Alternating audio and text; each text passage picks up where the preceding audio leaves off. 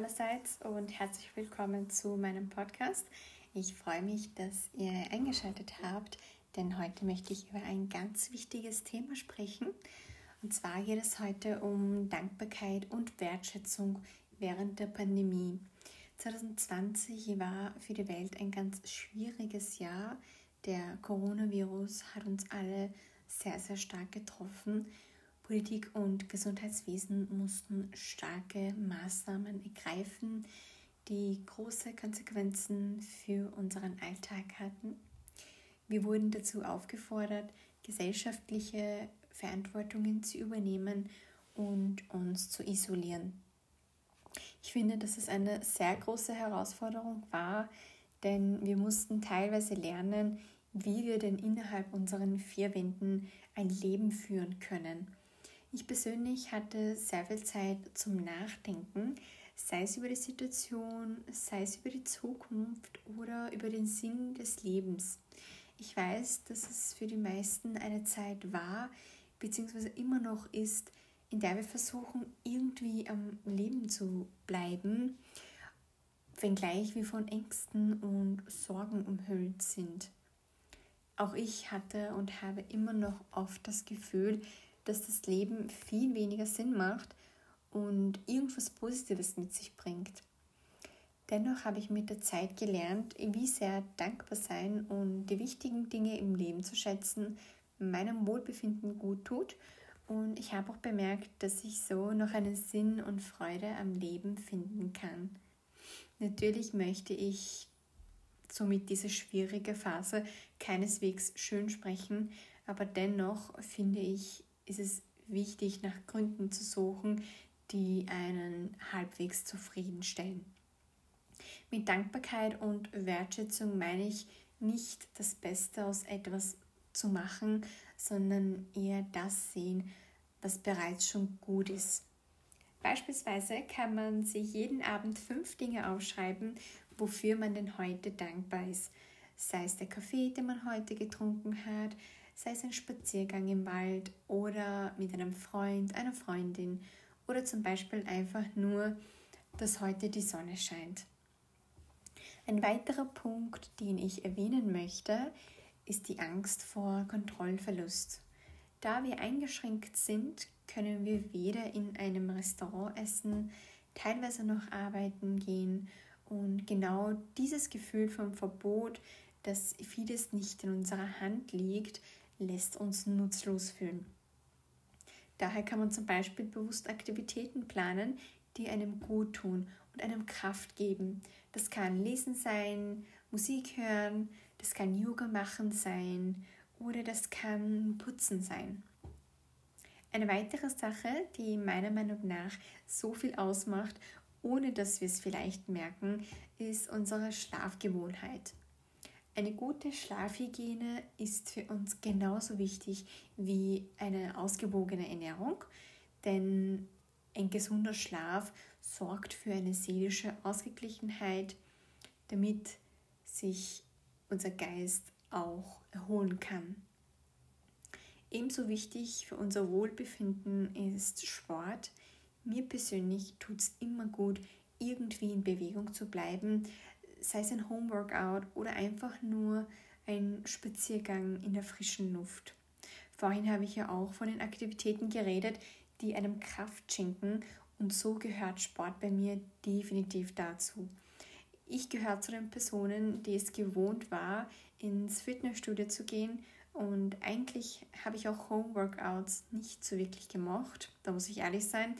Deshalb hat es mich zu Beginn viel zu Zeit und Willenskraft gekostet, bis ich gemerkt habe, wie gut es mir tut, wie sehr es meine Stimmung verbessert und bis es dann zu einer Routine wurde. Das heißt, man muss sich jetzt auch nicht tagtäglich zwingen, dazu zwingen, Sport zu machen oder die anderen Dinge zu tun, die ich aufgezählt habe, nur damit man das Gefühl hat, dass man die Lockdown-Phase irgendwie sinnvoll genutzt hat. Denn so bringt es einem auch wiederum nicht viel, wenn man sich jeden Tag dazu zwingen muss. Es geht eher darum, sich Zeit zu lassen, aber dennoch mindestens zu versuchen, aktiv etwas für unsere mentale Gesundheit zu tun, um sich so gut wie möglich nicht von der Situation herunterziehen zu lassen. Abgesehen jetzt von den Punkten, die ich aufgezählt habe, die wir teilweise eigentlich schon wussten, aber ich dennoch als nennenswert empfunden habe, möchte ich jetzt auch ein bisschen über unsere Werte sprechen. Es war und ist uns vielleicht nicht möglich, unsere Ziele in gewohnter Weise zu verfolgen. Wenn man jetzt vorhatte, im Frühling eine Reise nach China zu machen, um eine neue Kultur kennenzulernen oder eine neue Sprache zu lernen, könnten dahinter Werte stecken wie Neugier oder Abenteuerlust, Interesse und Wissensdurst. Ich finde, man kann trotzdem versuchen, diese Werte zu erleben, indem man vielleicht ein Sachbuch über die chinesische Kultur liest oder man sich jegliche Videos auf YouTube anschaut. Ich meine, heutzutage gibt es so viele Möglichkeiten. Es gibt so viele Videos und Content Creator, die genau so ein Publikum ansprechen. Man könnte aber auch zum Beispiel Online-Sprachkurse besuchen. Also wie gesagt, da gibt es unendlich viele Möglichkeiten, um sich zu erkundigen. Zuletzt möchte ich eine Tatsache erwähnen, die wahrscheinlich jeden von uns betrifft, zumindest mich persönlich sehr, sehr stark getroffen hat und das ist der Kontakt zu unseren Mitmenschen. Wir Menschen sind soziale Wesen und wir brauchen Nähe, um uns wohlzufühlen. Es ist natürlich jetzt, so wie vor Corona, nicht möglich, dass man sich die Hand reicht oder jemanden außerhalb dem Haushalt umarmt. Wir sind auch hier leider beschränkt und distanzieren uns, um unsere Geliebten und Mitmenschen zu schützen. Dennoch möchte ich jetzt ein paar kleine Tipps geben, wie man trotzdem Wertschätzung zum Ausdruck bringen kann.